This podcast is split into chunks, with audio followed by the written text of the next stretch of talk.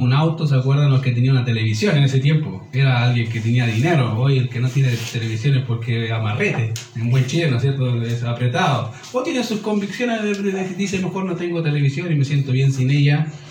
Pero hoy en realidad tener un auto, como les dije, es obviamente ah, una necesidad para muchos, ¿ya?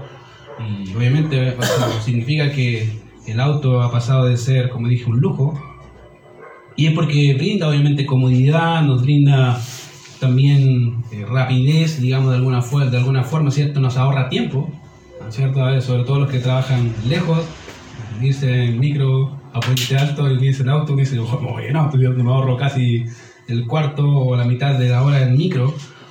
Obviamente, obviamente los vehículos son necesarios, nos ayudan, como dije, nos desplazan, nos permiten llegar a tiempo, se supone, ¿cierto? A los lugares importantes. Pero como todo vehículo, querido, todas cosas estas que funcionan tienen, una, tienen eh, partes importantes. Cada una de ellas son importantes, pero hay unas que son esenciales, sin la cual el vehículo deja de ser vehículo, ¿cierto? Y una de las cosas que él me dijo, mira, hay partes importantes en el vehículo y la más importante es el motor. Puedes tener las cosas, pero si no tienes motor, aunque quieras andar la cosa, no va a andar. Esa es una de las partes más importantes del vehículo es el motor. Y los que saben de mecánica saben que el motor está compuesto por tres partes grandes, ¿cierto? Después se lo voy a explicar, pero ahora no, después para la otra práctica voy a decir la parte grande, ¿ya? Pero está compuesta por tres, por, tres partes grandes, básicamente, ¿ya? Pero el motor, querido, es la parte importante. En realidad, un auto sin motor, como dije, no cumplirá obviamente con su propósito, no va a cumplir con la función porque no tiene una de las partes más importantes. Y de igual manera, querido, en la iglesia hay una, hay una responsabilidad que es la más, diría que casi una de las piezas más importantes, sin la cual nada de lo que haríamos como iglesia funcionaría. ¿Qué puede ser? ¿Qué, qué, qué pieza o qué responsabilidad tiene la iglesia que hace que esto funcione como iglesia? De hecho, la semana pasada estamos hablando qué es la iglesia, ¿se acuerda? Y su responsabilidad. Y ahora estamos hablando de la responsabilidad, diríamos, como que hace que todo esto funcione de buena forma. Ya cuál es esa pieza, ese engranaje que hace que todo lo que hace la iglesia pueda ser beneficioso y dar gloria al Señor, querido. Y esa pieza se llama el amor. Querido, el amor es una de las piezas más importantes dentro del círculo familiar, diríamos, de pareja y de la iglesia. Sin ella, en realidad, nada de lo que estamos haciendo en realidad carecería de sentido. Eh, y es una, como dije, es una de las piezas ya, más importantes dentro de lo que hacemos. Pero ¿cómo debemos entender el amor entre los miembros de la iglesia? ¿O, cómo, o, qué función cumple el amor? ¿Cómo podemos ver reflejado este amor entre los mismos miembros de la iglesia? Y ese ha sido un problema creo que más y más ha tocado a la iglesia porque mal entiende el amor. Hemos caído en la trampa postmodernista de llamar amor al sentimiento. Entonces cuando ya dejo de sentir ese amor, dejo de amar. Se va. Y hemos caído en esa trampa fácilmente. Y empezamos a cuestionarnos. Si se fijan de alguna u otra forma, a nuestros corazones han sido tan son tan fácilmente engañados en las cosas de este mundo que fácilmente eh, cambiamos los conceptos y, y, nos equivocamos, erramos cuando pensamos de esa forma. Entonces, para poder responder cada una de las preguntas que les proporcioné, obviamente quiero comenzar por el principio, eso significa que voy a tocar el motor, digamos, nuclear de forma general. Señores hermanos o vuestros enemigos, entonces no cámara. Pero una de las cosas, querido, que quiero hacer en este tiempo es uh, hablar sobre, sobre el motor de forma general y las otras dos sermones que vienen vamos a hablar ya más específicamente de las partes del amor. Porque obviamente el amor tiene un aspecto positivo y un aspecto negativo. Dice, de verdad, sí, lo tiene. Pero te lo quiero explicar con más detalle. Entonces, por ende, hoy solamente voy a contestar una pregunta. ¿Cómo debemos entender el amor los unos hacia los otros? ¿Cómo debes entender ese amor que debes tener? Bueno, y hay tres encabezados para eso. Uno, un mandamiento de amor, un ejemplo de amor y una, una identificación de amor. Son los tres puntos que vamos a hablar. Un mandamiento de amor, un ejemplo de amor y una identificación de amor. ¿Cómo debemos entender el amor hacia nosotros, los unos a los otros, de esas tres formas? Entonces, para ello, vamos a Juan capítulo 13, verso 21 al 35. Vamos a ir estar ahí un poquito para dar un poco de contexto al texto que vamos a hablar hoy día. Juan capítulo 13.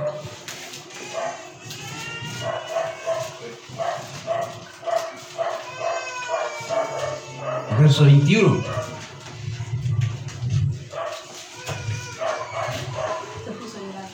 Dice, habiendo dicho Jesús esto, se conmovió en espíritu y declaró y dijo, de cierto, de cierto digo que uno de vosotros me va a entregar. Entonces los discípulos se miraron unos a otros, eh, eh, dudando de quién hablaba, y uno de sus discípulos, el cual Jesús amaba, estaba recostado al lado de Jesús. A este pues hizo señas Simón Pedro para que preguntase quién era aquel que le iba a entregar. Él entonces recostado cerca del pecho de Jesús dijo, Señor, ¿quién es?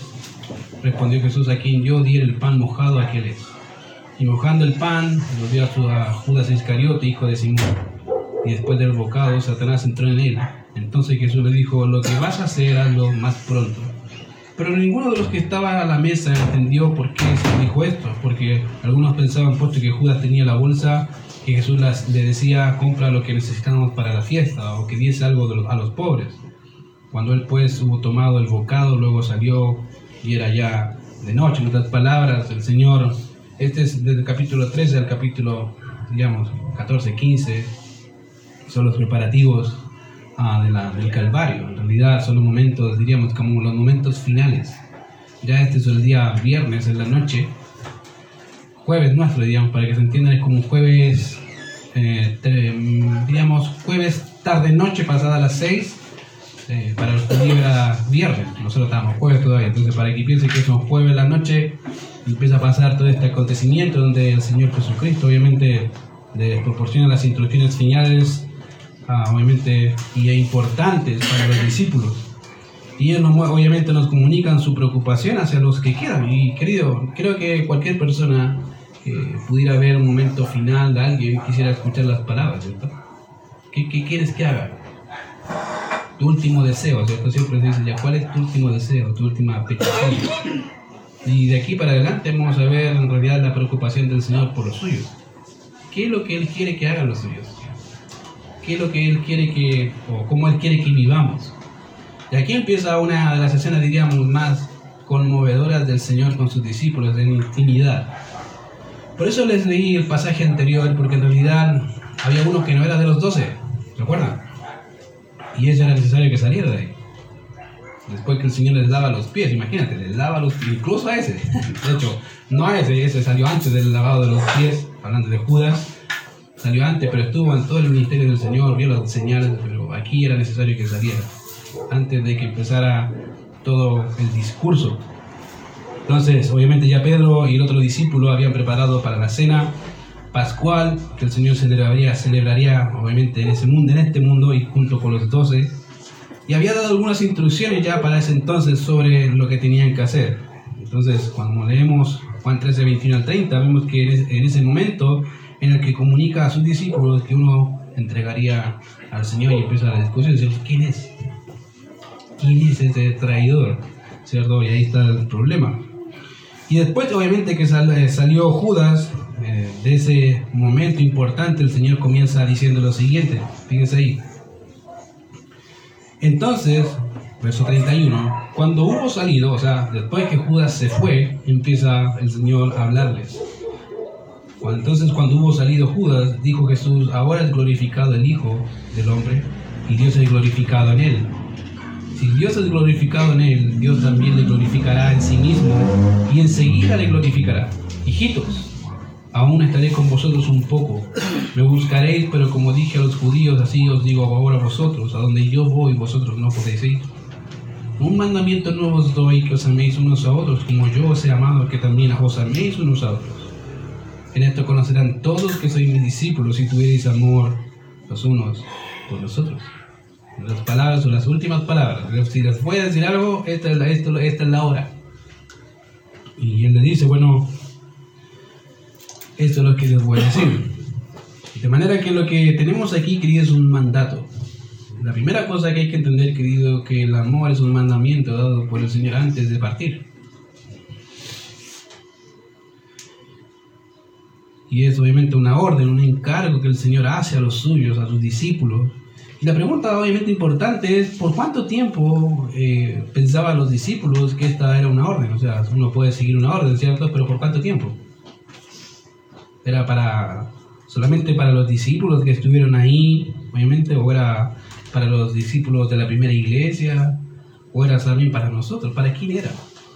Entonces, cuando leemos ahí un mandamiento nuevo doy, esto, esto, como dije, no dice que lo, lo dio en el pasado ni que se lo dio a la primera iglesia, sino que obviamente eh, la idea de esto es que es y debe ser una actividad propia de todo creyente en Cristo. Querido, el amor es algo propio de nosotros, debería ser. Es un deber. Por eso él dice, un mandamiento nuevo te doy. Es algo distinto. Y es, como dije, es una orden dada por el mismo Señor, obviamente hacia sus apóstoles, hacia sus discípulos y también hacia la iglesia. De modo que aquellos que son parte de la iglesia deben cumplir la orden dada por su Señor y por ende ese mandamiento no es algo solo para ellos, sino también para nosotros, debemos cumplirlo. El problema en la actualidad es cómo diferenciamos el amor bíblico, ¿cierto?, con el amor eh, humano que se nos proporciona todos los días, en la televisión, en diferentes medios. ¿Cómo, lo sé? ¿Cómo lo diferencio el uno del otro? Y te voy a ayudar con eso, pero quiero que sigas con el texto. Ahora, si vemos otro texto, habla del mismo pasaje, de hecho, unos capítulos adelante, unos capítulos más adelante del Evangelio de Juan, en el capítulo 15, verso 12, encontraremos algo parecido. Dice ahí, en Juan capítulo 15, verso 12, mira lo que sale. Este es mi mandamiento. Fíjate, este es mi mandamiento, que os améis unos a otros como yo os he amado. Nadie tiene mayor amor que este, que uno ponga su vida por sus amigos. Pues ahí vuelve a repetir lo mismo que dijo. Mm, dice ahí, este es mi mandamiento. Y es algo que agrega, agrega, diríamos, a lo dicho anteriormente. Ya, este es obviamente una traducción literal de, Juan capítulo 15, verso 12, diría algo parecido a esto. Este es el mandamiento, el mío. No es algo que se le dio, que se le dio solo a Pedro, no, es algo que a Pedro se le ocurrió a Juan, no, es, es mi mandamiento, es propio mío y es, es mi forma de vivir. Entonces, si bien el pasaje de Juan 13:34 nos habla de la encomienda, de cómo debemos o de la orden dada, este texto nos habla de que este mandamiento es propio del Señor, es de Él hacia nosotros. Y eso es el énfasis que hace, es el mío y te lo doy a ti. No es algo que, como dije, que se le ocurrió a Pedro a Juan, no, no, no, no. Es el mío, yo se lo comisiono a ustedes, es su responsabilidad, deben vivir así, deben andar así. Por eso dice, este es mi mandamiento, es propio de Él, y sigue siendo la misma encomienda suya para nosotros en nuestros días. No ha cambiado, no ha menguado, no se ha deteriorado, ni se ha transfigurado, ni desfigurado, no, sigue siendo el mismo. Sigue siendo el mismo mandato hacia la iglesia, obviamente porque obviamente es suyo. Una de las cosas que hay que entender, querido, que el Señor cuando habla a sus discípulos, eh, hay una identificación, Él se identifica con ellos. ¿Se acuerdan? La semana pasada les decía que el Señor no se, no se avergüenza de llamarnos hijos o hermanos. Somos suyos. Y en esa identificación, obviamente, Él espera que aquellos que, se, que Él se identifica, ellos también se, se identifiquen con Él. Que vivan como Él. Que anden como Él. Y como dije, si hay una cosa, querido, que a veces uno quisiera escuchar las últimas palabras, este sería como la, una, una de las últimas palabras que os améis los unos a los otros. Recordemos que esta es una de las escenas, como les dije, las que el Señor está próximo a la crucifixión y obviamente disfrutando de ese momento con aquellos que hasta sus últimos tres años estuvieron con Él, excepto Judas. Pero imagínate, casi tres años junto con doce hombres, viendo, enseñando, mirándolo, maravillándose, aprendiendo de Él para que al final de sus días escuchen ese mandamiento, ese un mandamiento nuevo os doy, que os améis los unos a los otros. Ahora es interesante que el Señor haya dicho eso porque se supone uno eh, podría decir, pero se supone que se aman. Eh, que no se aman. Ese es el problema. Estamos tan ensimismados en nosotros mismos que el Señor nos manda, ama a tu prójimo como que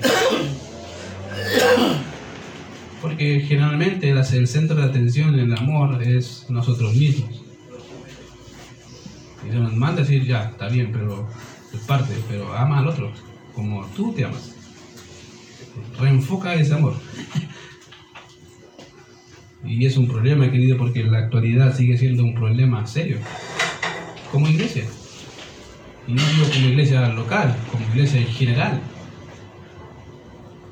Cada uno está tratando de buscar o de hacer su propio reino, ¿cierto? De su casa.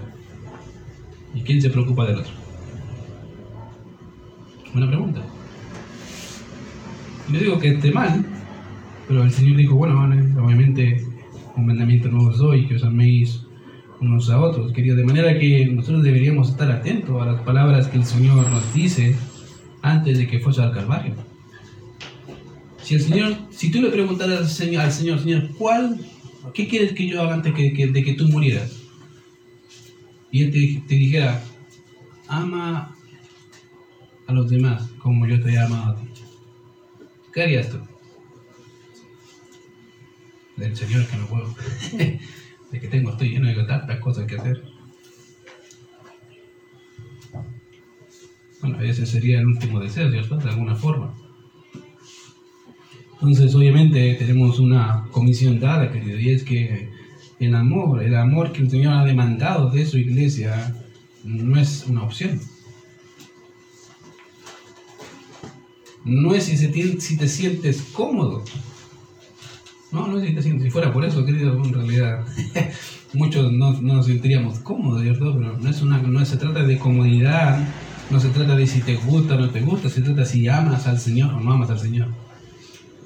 Y eso nos brinda un ejemplo. El segundo punto que tenemos es un ejemplo de amor. Ahora, si leemos, obviamente esto, lo que dice el Señor, un mandamiento os doy, que os améis unos a otros, si leemos esto, pareciera que este mandamiento dado por el Señor no era algo novedoso en realidad, no hay algo nuevo. Si tú lo lees así a simple vista, dice, ¿pero por qué? Bueno, si lees Levítico capítulo 19, verso 18, la ley decía algo parecido. Dice, no te vengarás ni guardarás rencor a los hijos de tu pueblo, sino que amarás a tu prójimo como a ti mismo, yo Jehová. En otras palabras, el Señor le dice, lo mismo, ama a tu prójimo como qué? Como a ti mismo. Y de hecho es el, es el segundo mandamiento de la ley, ¿cierto? El, el primero, ¿cuál es? Amarás al Señor tu Dios de todo tu corazón, de toda tu alma, de toda tu mente y de todas tus fuerzas. En eso se resume la ley, ¿cierto? Eso está en Deuteronomio capítulo 6, verso 5. Amarás al Señor o amarás a Jehová tu Dios de todo tu corazón, de toda tu alma y con todas tus fuerzas. Por ende, el mandamiento del Señor pareciera que no era algo novedoso. ¿A dónde está la novedad? ¿Qué, qué es lo novedoso si algo que ya estaba escrito en la ley? Hay que, la pregunta en realidad sería, ¿a qué se refiere el Señor cuando dijo un mandamiento nuevo? ¿Qué es lo novedoso de ese mandamiento? Y ahora eh, en esto obviamente hay dos aspectos novedosos que, que hay en el pasaje. En primer lugar, se nos proporciona un ejemplo de amor y la producción de ese amor es el corazón, en el corazón del creyente. Ahora, notemos el primer aspecto novedoso, que es obviamente el ejemplo de amor. ¿Cuál es ese ejemplo? Mira lo que dice ahí que os améis unos a otros. ¿Cómo? Como yo os he amado. Esa es la novedad. Pero ¿cómo, cómo, es eso? A ver, a ver, Señor, explícanos. ¿A qué te refieres como yo os he amado a vosotros? Bueno, yo te voy a ayudar un poco con eso. Si notamos el comparativo, obviamente, del amor que se nos proporciona es, es el Señor mismo. El amor que los discípulos debían tener el uno para con el otro, debía seguir el mismo ejemplo del Señor. De hecho, Efesios capítulo 5, verso 1 y 2, mira lo que dice ahí. Sed pues imitadores de Dios como hijos amados y andad, vive. Cada vez que Efesios dice andad, tiene que ver con el aspecto vivencial. Vive, dice, vive en amor como también Cristo nos amó y se entregó a sí mismo por nosotros ofrenda y sacrificio a Dios en olor fragante. Ahora, si no entendiste, te lo voy a dar otro pasaje, a ver si entiendes a qué voy. Juan, primera de Juan, capítulo 4, versos 10 y 11, mira lo que dice ahí. Primera de Juan, capítulo 10, perdón, capítulo 4, versos 10 y 11. Primera de Juan 4, 10 y 11 dice, en esto consiste el amor. No que nosotros hayamos amado a Dios, sino que Él nos amó a nosotros y mira, y envió a su Hijo en propiciación por nuestros pecados. Amado, si Dios nos ha amado así, debemos también nosotros amarnos los unos a los otros. ¿De qué forma? Como Dios nos ha amado. ¿Cómo nos ha amado? Sacrificialmente, querido. Por eso dice ahí, y envió a su Hijo en propiciación. ¿Cómo lo hizo? En la cruz del Calvario. El problema de la iglesia actual es que la iglesia no está dispuesta a morir a sí mismo. Y no lo digo como localidad, sino como individuo. Los individuos forman la iglesia. Somos iglesia nosotros, querido. Esto es una casa, no es la iglesia. La iglesia eres tú. Tú eres la iglesia. Y tú haces la diferencia en la iglesia. La casa se puede pintar, arreglar y todas las cosas y poner la luz y las cosas que queramos, pero eso no va a hacer la diferencia. La diferencia la hacemos nosotros. Porque nosotros somos la iglesia. Cuando una iglesia no ama como Cristo ama, se va a notar, se va a notar, querido. Cuando una iglesia ama como Cristo también se nota, ¿por qué? Porque se ve. El problema de la iglesia actual es que no ama como Cristo ama. Como dije, está tan enfocada en sí mismo, en sus proyectos, en sus planes, en su que se le olvida el otro, el prójimo. ¿Y el otro dónde está? No, lo tengo yo.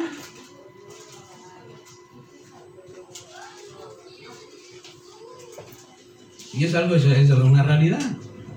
Te pongo un ejemplo fácil. ¿Quién predicó el Evangelio esta semana?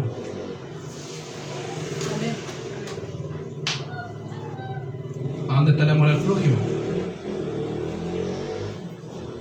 Y el amor a Dios. ¿Se fijan? Eso nos dice que estamos centrados en las cuatro paredes llamadas casa y no en lo que Dios está diciendo. Por eso el Señor dice, un mandamiento nuevo soy, que os améis los unos a los otros, como yo los he amado, yo, yo me entregué por ustedes. Bueno, deberían hacer lo mismo por ustedes mismos, dispuestos a morir por el otro. Dispuestos a, a hay que dormir menos, duermo menos, no importa.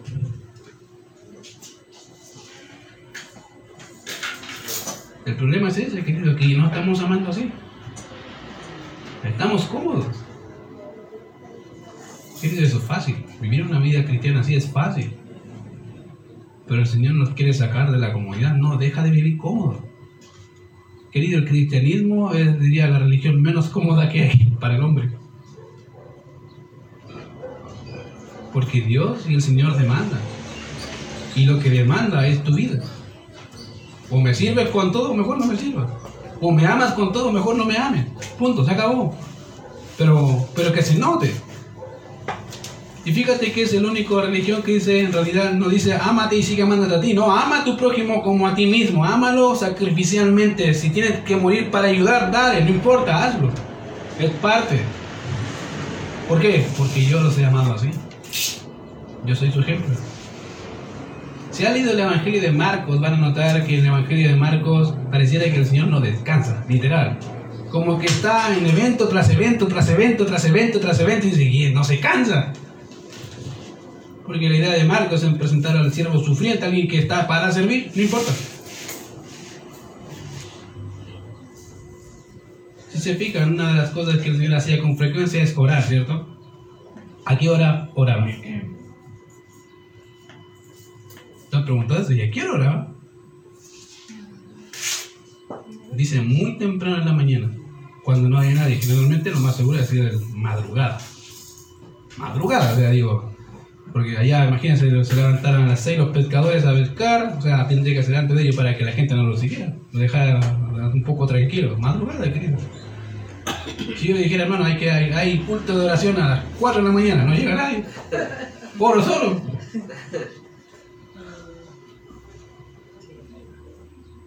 Y es por eso. Porque se nos ha inculcado, querido, que nuestras necesidades son más importantes. Una de las cosas que vas a aprender en la Biblia, querido, que para lograr cosas necesitas sacrificio. Si amas a alguien, te vas a sacrificar por eso. Tiempo, fuerza, energía. ¿Por qué? Porque amas. No importa el tiempo, no importa la energía. Estoy cansada, no importa. Después de descanso. A veces me acuerdo cuando era joven, bueno, no sé tiempo, más joven que ahora. Una, de las cosas que mis padres me decían constantemente, me decían, te vas a, oye, descansa. Decía, pero si en el sepulcro voy a descansar, uh, hasta que me aburra. No importa. Era joven, era más joven que ahora, así que a veces los que me conocen saben que yo daba madrugada, no me interesa, No me importa. Estaba en los negocios de mi padre y disfrutaba eso, me encantaba. En la actualidad usted me, si usted me pregunta, ¿y lo harías ahora? Sin duda, querido. Mandaría a acostar a mi hijo primero, anda a acostarte. Déjame tranquilo. Pero lo haría. La pregunta es si tú lo harías.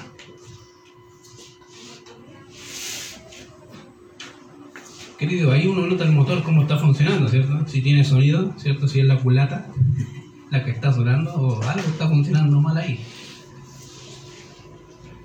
Pero querido, el amor con que el Señor nos demanda amarnos es el mismo amor que Él, que se entregó, sacrificial. Un amor abnegado. De hecho, el amor, la palabra amor, ahí es la palabra ágape. Un amor entregado, sacrificial. Dado. Que se hace con gozo, querido. No con ya tengo que ir a la iglesia, no quiero ir a No, un amor con gozo, Señor. Estoy cansado, pero vamos a morir. Los que van a morir te saludan, Señor. Vamos. Hoy por hoy, querido, creo que falta mucho de eso. De gente abnegada. Que digan, ¿sabes qué? Podéis venir a, las 11 de la noche, sí, ya que pasó algo urgente. Va, voy. Ya no hay mucho. Hay pocos. Hay pocos de eso. Y es porque, como dije, estamos tan absueltos en nuestro mundo que se nos ha olvidado leer la Biblia y leerla bien, detenidamente, y ponerla en práctica. De manera que el amor que Cristo nos demanda los unos a los otros, como dije, es un amor sacrificado, es un amor entregado, es un amor que mira primeramente a los otros antes que a uno mismo, querido, y eso hace marca la diferencia. Pero ¿puede un creyente amar, querido, de la manera que Cristo nos amó? Una buena pregunta. ¿Puedo amar como Cristo me amó a mí? ¿O está pidiendo algo que no puedo hacer? Bueno, quiero lo porque yo sé que algunos dicen, ah, que yo no puedo amar así, pero por si acaso, si ha pensado así, quiero ayudarte con eso. Y obviamente esa pregunta apunta al segundo aspecto de ese amor y la respuesta es que sí, un creyente puede amar como Cristo ama. El creyente ha sido investido literalmente con el amor con que Cristo nos amó y puede amar como Cristo ama. ¿Cómo lo sé? Bueno, mira lo que dice Romanos 5.5. Dice ahí que el amor de Dios ha sido derramado en nuestros corazones por el Espíritu Santo que nos ha dado. O sea, en otras palabras, derramado. ¿Qué significa derramado? Chorrea. Querido, cuando tú dices no puedo amar como Cristo ama, no es porque no tengas la capacidad de hacerlo, es que no quieres hacerlo. No quieres hacerlo. No quieres negarte un poco una hora menos de dormir. No, es que mañana voy a estar cansado. Bueno, como si el otro día no, estuvieses cansado. No, es que tengo, es que, ¿cierto? El típico es que tengo, es que, coloque lo que quiera. Y ese es el problema. El problema es que, querido, tenemos tantas excusas para amar como Cristo ama, pero tenemos la facultad para hacerlo. Y no se trata de facultad, se trata de que no quieres. No quieres. Una cosa que más y más me he dado cuenta en los años es que cuando una persona quiere crecer se nota, querido. No va a inventar excusas, las va a sacar. Las va a sacar. ¿Por qué? Porque sabe que eso es excusa. No se va a mentir a sí mismo, no, vamos nomás, chao. Es como cualquier cosa, querido. Cuando un hombre o una mujer está interesado en algo, ¿lo va a lograr o no? ¿Qué hace? Se levanta temprano y hace todo un show para poder hacer y cumplir todo lo que le gusta. Pero cuando Dios le manda mal como el ama, ahí, o sea. Ya, otra. Y es un problema. Por eso la iglesia, querido, no está como está. Porque ha dejado de amar como el Señor ama, en realidad ya ama ama su iglesia, de manera que el que está en Cristo ha sido, querido, capacitado por Él mediante su Espíritu que muere en nosotros, para que podamos amarnos como Cristo nos amó. Si tú eres creyente y tienes el Espíritu Santo, tienes la facultad para hacerlo. Con, con creces. Como dije, la pregunta no es si tienes la facultad, la pregunta es si quieres hacerlo. No hay que darle mucha vuelta. ¿Quieres o no quieres? Yo prefiero a veces que la gente sea honesto, me diga, no, no quiero, lista. Más rápido, cortita. No quiero, estoy aburrido. Me, me, aburrió la iglesia. Ya, qué bueno que me digáis que te aburrió. ¿Por qué te aburrió? Pero que seamos honestos con Dios, no juguemos, queridos. Algunos de acá les he dicho, no juguemos a hacer iglesia porque el Señor nos jugó a morir. Para Él no fue un juego. Queridos, no juguemos a hacer iglesia porque se supone que somos la iglesia del Señor comprado por precios de sangre. Entonces no juguemos. Y Él tampoco juega. Él dice, el amor que yo quiero que ustedes tengan entre ustedes es de la misma calidad, la misma categoría que mi amor por ustedes. Igual. No quiero menos. Entonces pregúntate a ti, a ti mismo, me pregunta a mí mismo, ¿por qué no he podido hacerlo? Y te vas a dar cuenta que muchas son excusas para amar como Cristo ama.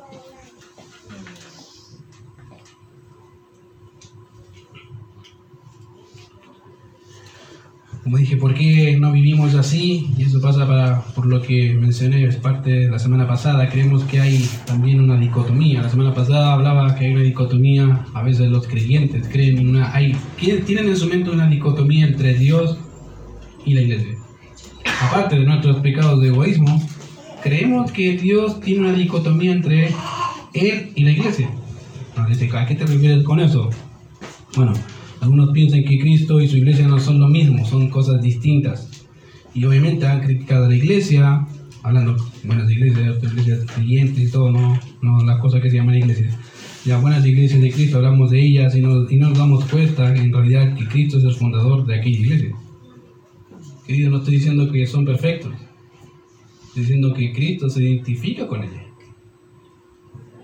¿Sabías tú? Cristo se identifica con su iglesia. Hay ejemplos, uno de los más conocidos es el Saulo, ¿se acuerdan que se lo mencioné la semana pasada? Cuando Saulo camina a Damasco, aparece el Señor y el Señor dice, Saulo, Saulo, ¿por qué me persigues? Pero Saulo no estaba persiguiendo a Cristo, Saulo estaba persiguiendo a la iglesia, ¿por qué? Porque para Cristo hay una unión entre él y su iglesia, indisoluble, no se rompe. De manera que cuando alguien ataca a la iglesia está de alguna forma atacando a Cristo si Él la formó, Él la creó. El diseño es de Él. Que seamos pecadores, totalmente de acuerdo, querido, critica a los pecadores. Pero Él murió por esos pecadores.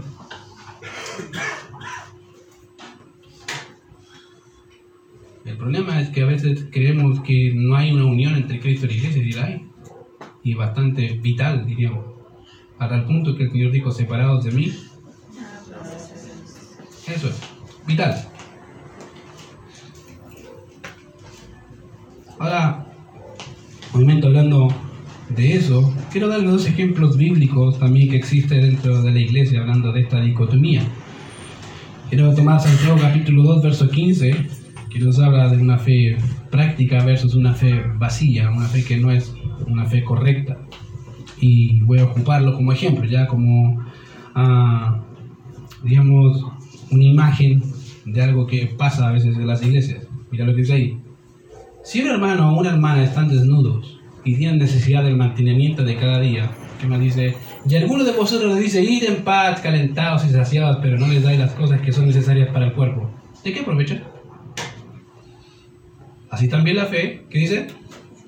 ¿Qué es lo que es? Pasa, ¿no? ¿Qué pasa generalmente en la iglesia? ¿Está pasando por una pena o algo? Voy a orar por ti voy a orar por ti. ¿Sabe que tiene necesidad de algo? Voy a orar por ti. ¿Y tiene para dar? Voy a orar por ti. Bueno, aquí esa fe ahí dice, ¿es una fe? Muerta, no sirve. Ahora, si eso lo complementamos, por eso dije que es un ejemplo, para que tengan un ejemplo gráfico, con 1 de Juan capítulo 13, versos 17 y 18, miren lo que dice ahí, 1 de Juan 13, versos 17 y 18. Dale, Martín, 1 de Juan, capítulo 3, versos 17 y 18. Ahí está, vamos, 3, 17, eh, dale. Acuérdense del ejemplo. Pero el que tiene bienes de este mundo, fíjate, y ve a su hermano tener qué? Necesidad. Y cierra contra él su corazón. ¿En qué, ¿De qué forma? Voy a estar orando por ti. ¿Cómo mora el amor de Dios en él? Hijitos míos, no amemos de palabra ni de lengua, sino en qué? Ah. ¿Te fijas? Ese es el amor correcto. Ese es el amor correcto y fe correcta. No es esa fe que te dice, voy a dar por ti, hermano. No, es una, vez, una fe que te dice, ¿en qué puedo orar? ¿En qué te sirvo? Dime, dime. Voy a tratar de ayudar, voy a tratar de estar ahí. Querido, ese es amor práctico.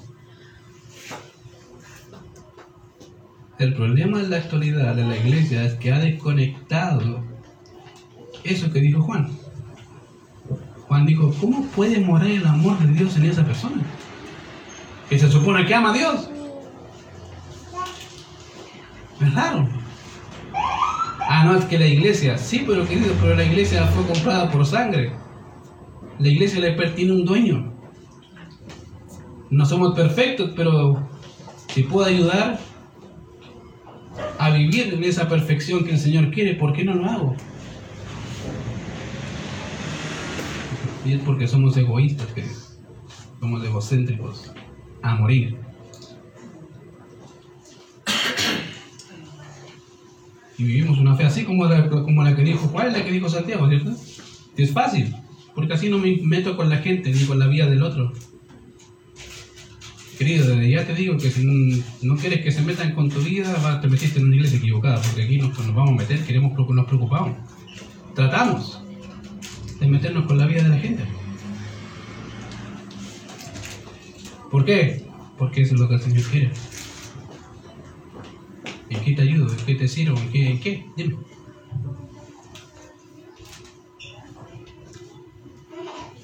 Queridos hermanos, el amor con que Cristo nos amó no solo se nos ha concedido y podemos amar como Él, sino que Cristo nos manda y encomienda amarnos de la misma manera como Él nos amó.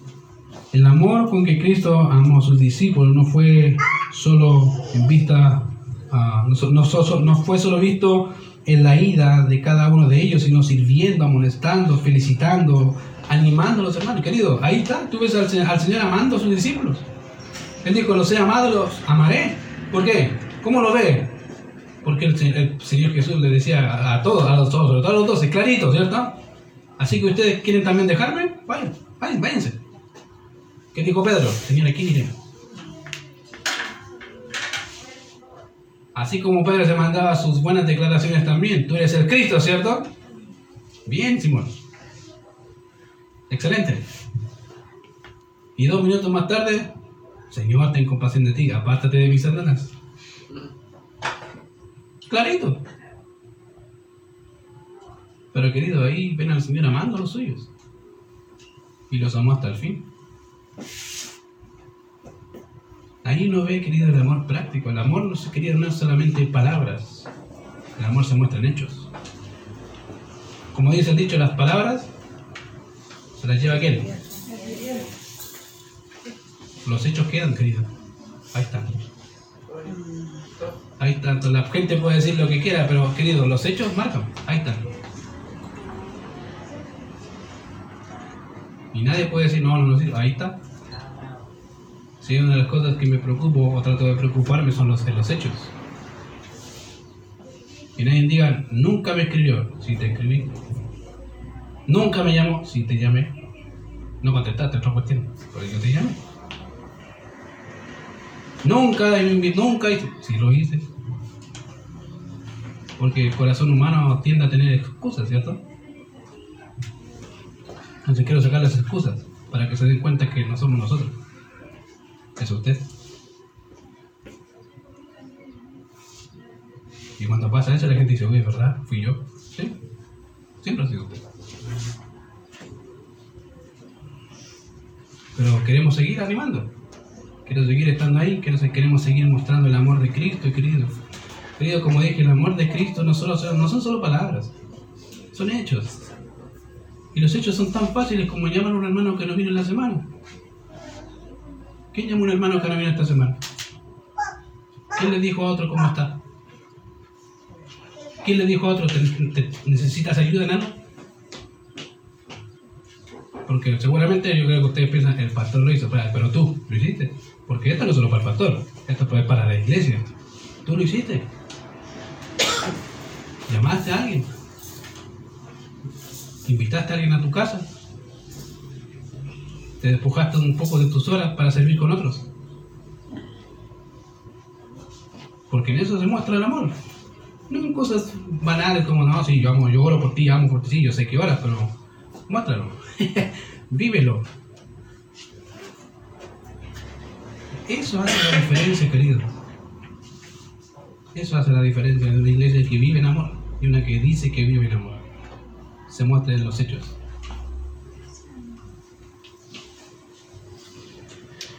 Último, y hay una identificación también de amor. Fíjate en verso 35 del capítulo 13.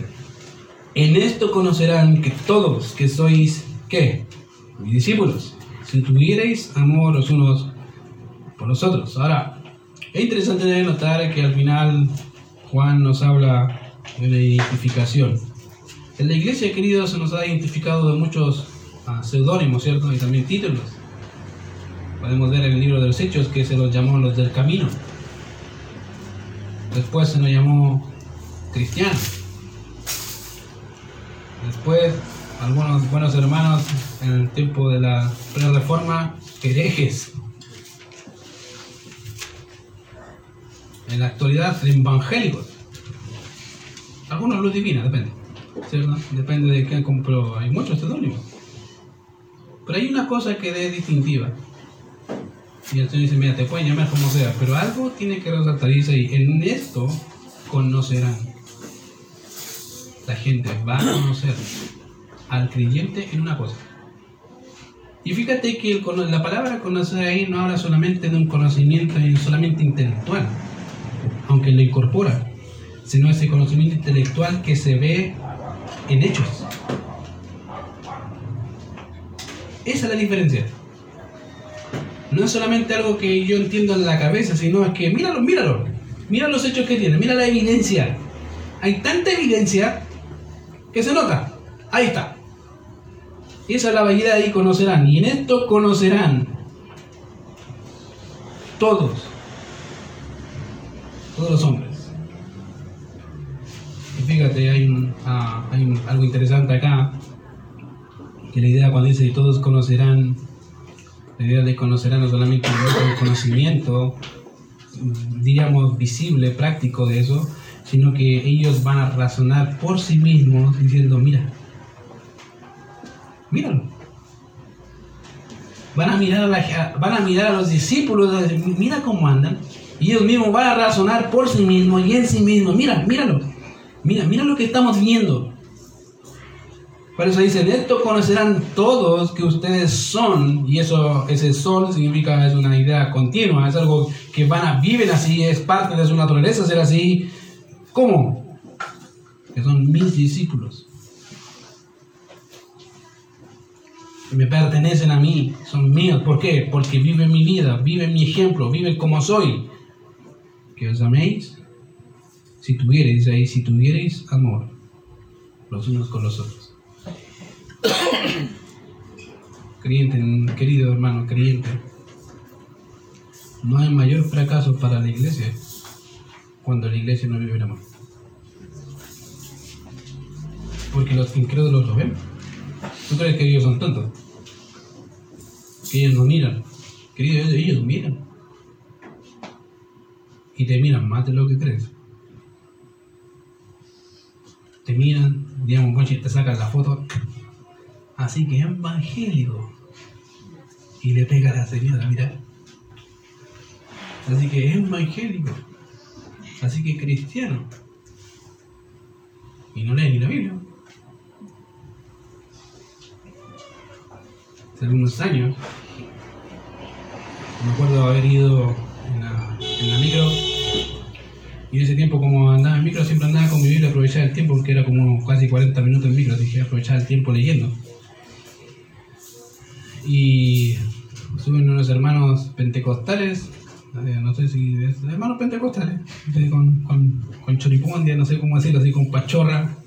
Y se notaba que eran hermanos que ya. Y uno de ellos me dice, ah, ¿eres cristiano? Sí. ¿Puedo ver tu Biblia? Bueno. Y se la pasé y mi, como soy más visual yo, siempre rayo mi Biblia y los libros, los que me conocen saben que yo rayo mi Biblia, pero el libro lo tengo todo rayado. Y me dice, ah, ¿sí que tú lees la Biblia? Sí. ¿A qué iglesia vas?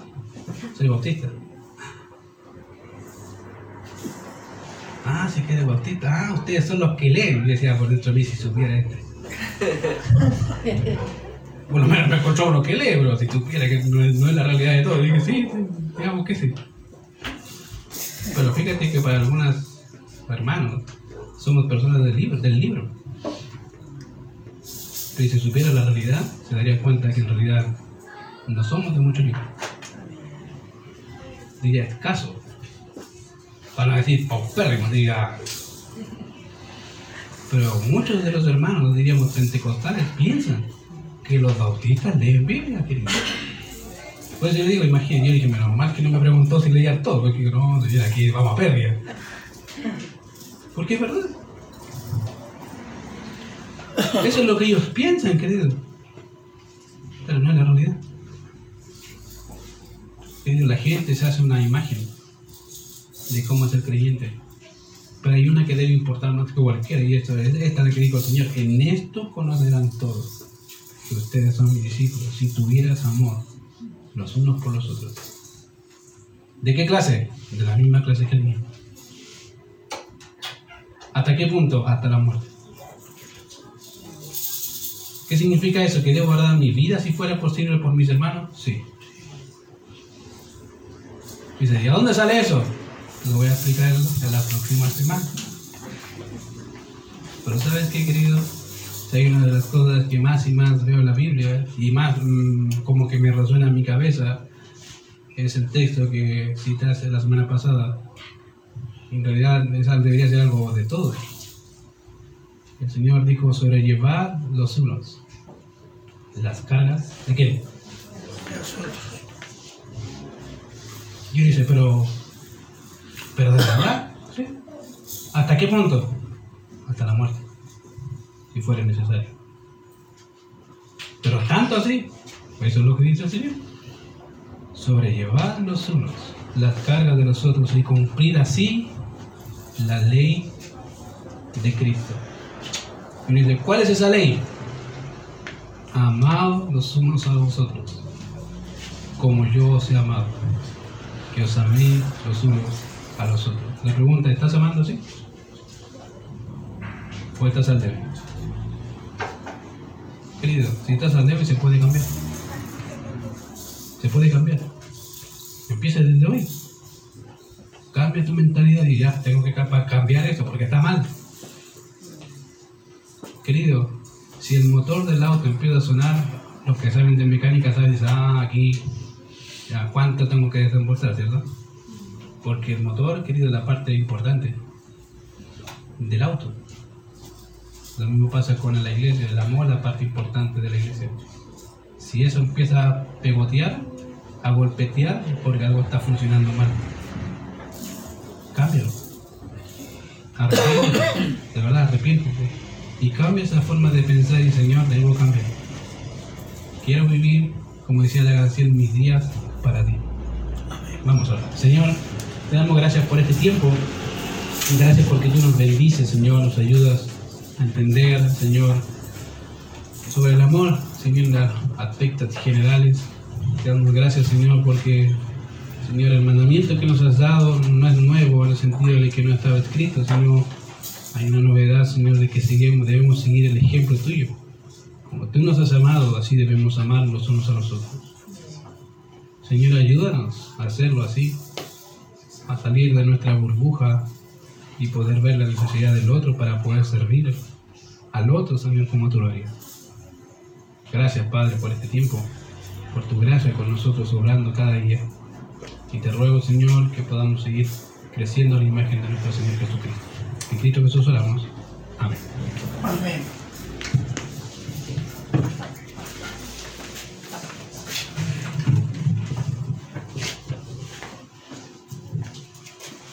Amén.